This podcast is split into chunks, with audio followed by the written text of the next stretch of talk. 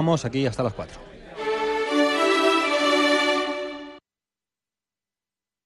Onda Cero, Extremadura.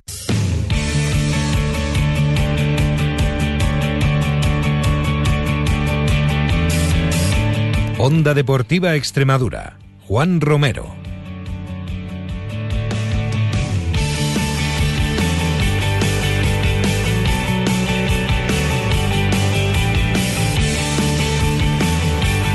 Hola a todos, muy buenas tardes, bienvenidos a Onda Cero Extremadura, bienvenidos a Onda Deportiva. Lunes 13 de febrero, Día Mundial de la Radio. Para mí, un auténtico honor estar cada tarde con ustedes hablando de lo que nos apasiona, del deporte. Los que estáis de enhorabuena en el día de hoy sois todos ustedes que hacéis posible este programa. En el día de hoy vamos a hablar de la segunda División B. Estaremos en Mérida, que ayer ganaba en campo del líder del Cartagena, en Cartagonova, 1-2, con gol además de un ex de Óscar Rico. Estaremos en Almendralejo, donde el Extremadura empataba a cero frente al Córdoba B, y en Villanueva de la Serena, donde el villanovense tampoco pasar del empate a cero frente a Linares. Además, les contaremos también lo que ocurrió en el vivero entre el cacereño y el Badajoz, entre el Badajoz y el cacereño, con victoria de los de Adolfo por un gol a tres. Así que no perdemos hoy ni un segundo más. Arranca un día más en Onda Cero Extremadura, Onda Deportiva.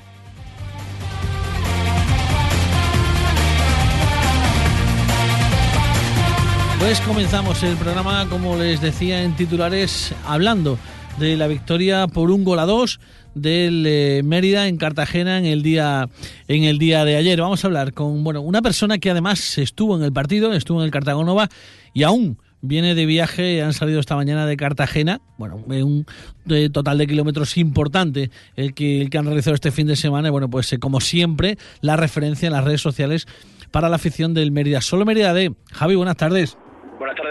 Bueno, pues eh, todos los oyentes pueden escuchar el sonido, ¿no? Que, que, obviamente va, va, en carretera, así que bueno, pues eh, ¿cómo fue el partido de ayer? Victoria, bueno, como digo, no tremenda en cuanto a importancia. Sí, venimos en el coche, nos queda todavía un poquito. La victoria, pues como comentas, es muy importante. Eh, en principio, un partido que a partir del minuto 10 se pone evidentemente de cara con la expulsión de Sergio Jiménez. Eh, expulsión justa, no justa, ahí hay debate entre la gente de Cartagena. La verdad es que Cascón hizo una buena presión en la salida de balón rival, consiguió robar y el, último defensa, el mediocentro, se vio obligado a, a zancadilla y darle. Y a partir de ahí partido nuevo. Si bien es verdad que los siguientes 20 minutos no se notó esa diferencia numérica y de hecho para mí el Cartagena hasta el minuto 30-35 fue claramente superior. En la segunda parte, en la que sí aparecen más espacios porque el rival pues evidentemente muestra más cansancio, creo que el Mérida manejó bien los tiempos y además se encontró con, con otra cosa que a veces en otros partidos le ha faltado, que es aprovechar las ocasiones. Tuvo dos, disparos entre tres palos y la verdad es que los dos disparos fueron imparables.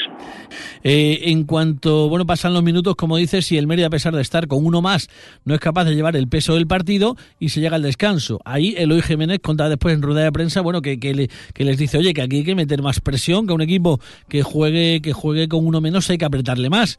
De ahí la segunda parte, no sé si cambia el Mérida o son los goles los que le cambian. Sí de entrada de la segunda parte sí, sí se, se posiciona mejor, hace una presión a, mis ojos más efectiva, también es cierto que el rival le cuesta más enganchar jugadas porque está más cansado.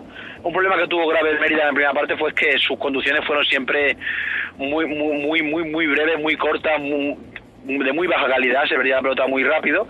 A partir del segundo tiempo sí consigue conducir la pelota un poco, lo cual cansa aún más al rival y aparecen los espacios que con el talento que tiene el Mérida en esa zona de tres cuartos, especialmente ayer el de Oscar Rigo que, clavó un gol desde la frontal, pues fueron, fueron la diferencia.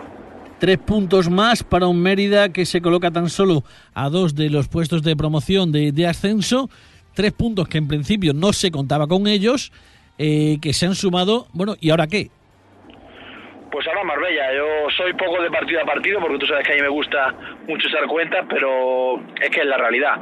Eh, la irregularidad del grupo, la irregularidad del mismo del nos impide mirar más allá. Ahora tenemos un partido, por otra vez, muy importante ante el Marbella en casa, porque ganarle yo creo, creo que supondría la reafirmación de que el equipo va a estar ahí Después es verdad que el calendario se abre un poco para el Mérida, el mismo Jiménez lo reconoce, que a partir de ahí el calendario en teoría va a ser más sencillo para el equipo, pero saliendo de esa jornada 7 de la segunda vuelta a 4 o 5 puntos del playoff, pues Jiménez estaba contento pues mira, falta un partido para esa fecha y estamos a dos puntos de playoff. Muy bien, pues eh, esperando con, con muchísimas, seguramente con muchísimas ganas ese partido frente al Marbella el próximo domingo a las 12 del mediodía. Contaremos el viernes la última hora del conjunto romano antes de enfilar ese partido. A vosotros, bueno, pues es simplemente un monumento, ¿eh? tanto a ti como, como, como a Javi, que, que ese fin de semana que habéis pasado en Cartagena, animando como siempre a vuestro equipo. Eh, cuidadito como siempre con la carretera, ya queda poquito para llegar a casa. Y como siempre, pues muchísimas gracias por estar con nosotros. Gracias, Juan.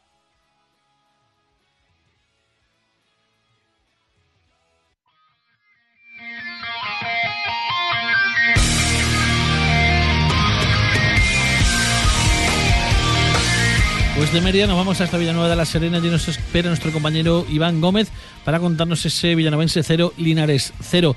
Iván, buenas tardes. Hola, buenas tardes. Bueno, pues sexto partido, ¿eh? sin ganar para el villanovense que ayer no pudo pasar de ese empate a cero frente a Linares, lo mereció, fue mejor, pero al final lo que, lo que valen son los goles y este equipo parece que se ha mojado la pólvora. Sí, pasó lo que estuvimos hablando el viernes, ¿no? Que si no ganaba tenía toda la pinta de que iba a perder la cuarta plaza y por desgracia así ha sucedido, ¿no? Tuvo mucha posesión, la verdad el Villanovense estuvo prácticamente los 90 minutos de partido, salvo algunas ráfagas de línea jugando en campo contrario, pero a ocasiones apenas subo, ¿no? Terminó cuando terminó la primera parte, el Linares no había tirado ni una sola de estas puertas, sin embargo el Villanovense había tirado cuatro, pero solo una de ellas fue dentro de, de los tres palos, ¿no? Así que ya tengo mucha posesión, pero pocas ocasiones. Son seis jornadas ya sin ganar, se le está haciendo muy largo este inicio de 2017 donde todavía no ha ganado. Sí, eso es, y ya te digo, ¿no? Que llegaba bien al área rival, ¿no? combinaba bien, los centrales defendían bien, en medio del campo intentaba jugar, pero luego entre los extremos y el delantero costaba mucho, ¿no? Costaba muchísimo tirar la portería y ya te digo que yo creo que el empate, aunque aunque dura, sí que sí que es justo, aunque el balón lo tuvo más el villanovense. Un villanovense que, bueno, eh, Manolo Sanlúcar, eh, bueno, pues se, quejaba también, ¿no? De esa falta un poquito de mala suerte en los últimos metros, pero que es cierto que ya no acumula tantas ocasiones como, como lo hacía en la primera vuelta. Sí, eso ya te digo, ¿no? Que la primera parte apenas tuvo, tuvo ocasiones, apenas tiró a puerta, el primer, el primer partido, el primer tiro a portería, que ni siquiera fue entre los tres palos, fue en el minuto 34 de partido. ¿Puede ser debido al cansancio, a, esas malas rachas que, atraviesan los jugadores? Yo creo que es mala racha y también puede ser que los, rivales ya saben cómo juega el Villanovense, ¿no? Porque cada partido juega juega igual, siempre utiliza el, el mismo sistema y yo creo que se debe a eso, porque Sanlúcar para no dejar a nadie mucho tiempo en el banquillo, salvo casos contados, ¿no? Como Tapia y algunos más que han jugado muy poquito, siempre ha solido rotar, ha rotado bastante a, Juanjo con Carlos Fernández, los extremos han jugado también bastante, Álvaro González, Mustafa, Andújar, Valverde. O sea que yo creo que el cansancio, ¿no? Y luego Pajolo también en el medio centro, Curro, algún partido también se ha quedado, Pajolo también se ha quedado en el banquillo. Que ha habido bastantes rotaciones, yo te digo, yo creo que no es el cansancio, sino la mala racha y que los rivales ya saben a qué son. Seis partidos sin ganar, el equipo sale de playoff, pero bueno, de momento la gente tranquila. Yo no diría tanto, incluso ayer eh, volvió a pasar una cosa que, que me dolió mucho, ¿no? que siempre me ha dolido mucho en el Romero Cuerda con la temporada que está haciendo el Villanovense. Se pita el equipo. Hubo, eso, es que incluso hubo un opieto, no, no hubo mucho, pero pero sí que lo subo y la gente está resignada, ¿no? Y, pero bueno, tenemos que dar cuenta que el bien, sepa lo que se ha hecho en un principio era para para asegurar la permanencia. mira, hemos tenido suerte de que pues, estamos disfrutando el Villanovense, ha estado mucho tiempo metido entre los cuatro primeros y que mira que todavía no está no está todo vendido ni, no, ni todo perdido. Va a ser difícil porque hay muchos equipos llegan a lucha por la cuarta plaza, pero bueno, hay que animar al Villanovense. No solo hay que estar en las buenas, sino también en las malas. Y todo, y todo seguro que lo que queda por animar, que seguramente que sea mucho y muy bueno. Semana que viene a Córdoba, vamos a ver si ahí se rompe la racha. Esperemos que sí, ¿no? Los filiales son así, ya sabes tú que no se sabe lo que se va a esperar, que como le salga el día bueno te hacen un partidazo y, y te viene con cuatro goles a casa y sin embargo pues otras veces pues puede meterle mano y aprovechar su inexperiencia, ¿no? Así que veremos a ver lo, lo que pasa. Yo solo quiero que el Villanovense llegue tranquilo allí, que no se ponga nervioso porque sabes tú que si se pone nervioso pues va, va a ser la cosa y se, y se va a alargar más la la sin ganar, así que esperemos que llegue confiado, que el Villanueva se puede jugar bien. De hecho, ya digo que ayer fue el dominador del partido y solo faltaron las ocasiones. Muy bien, Iván, pues esa es la última hora de ese Villanovense 0, Linares 0. Esperemos que cambie la racha en Córdoba. Buena semana, buenas tardes. Vale, gracias, igualmente.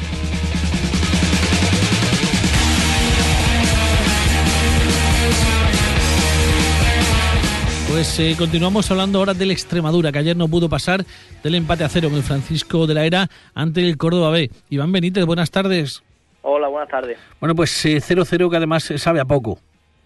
Pues sí, la verdad es que un sabor amargo, un sabor raro, porque el partido no acabó de gustar a la aficionada, por lo menos a mí, hablo en voz personal. y creo que se esperaban más a raíz de lo que se vio en Linares, a raíz de la, de la importancia del encuentro, de cómo se estaban dando los, los resultados vespertinos de por la mañana y creo que el Extremadura no acabó de, de entrar al partido, de cogerle las riendas al encuentro o no sé. En lo extradeportivo, mucha gente de nuevo en el Francisco de la Era, además se premiaba a la mujer en el Almendralejo y además novedades en el 11.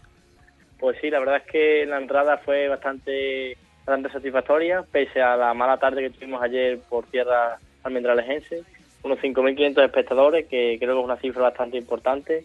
Y en el 11, como tú dices, pues hubo bastantes cambios. Por ejemplo, Carlos Rubén, que a priori no entraba en casi ningún esquema, entró de titularidad, después de venir de jugar cero minutos en Linares. Entró Walter, que yo a priori había vaticinado que no entraría, pero una vez, una vez que se lesionó Diego me dejó algunas dudas.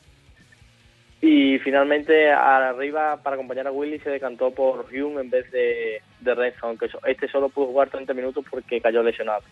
Eh, este equipo, eh, bueno, pues además eh, se demuestra pues, dando también el nivel ¿no? del jugador camerunés que, que tiene una pierdependencia importante. Pues sí, la verdad es que ayer hablábamos mucho aficionados, hablamos con algún que otro medio y decíamos que Pierre es muy importante y más en partidos como ayer en el que el terreno de juego quizás esté para menos floritura, para menos juego técnico, para más físico, para, para más donde Pierre quizás demuestra una, una habilidad o una categoría superior al, al resto de sus compañeros y de adversarios y Pierre ayer se notó bastante, bastante, bastante. Una primera parte mala, ¿no? Como me decías antes fuera de micrófono, eh, y una segunda en la que, bueno, pues el tiro al paro de Zamora y también poco más, ¿no? El, el Extremadura intentó con más eh, corazón que, cabeza. que cabeza y, bueno, pues ahí el Córdoba estuvo, supo sufrir y estuvo bien plantado. Pues sí, la verdad es que a mí el Córdoba me gustó bastante. Te podría decir que me gustó más que el, que el Córdoba que vi en el, en el Arcángel en la primera, en la primera vuelta.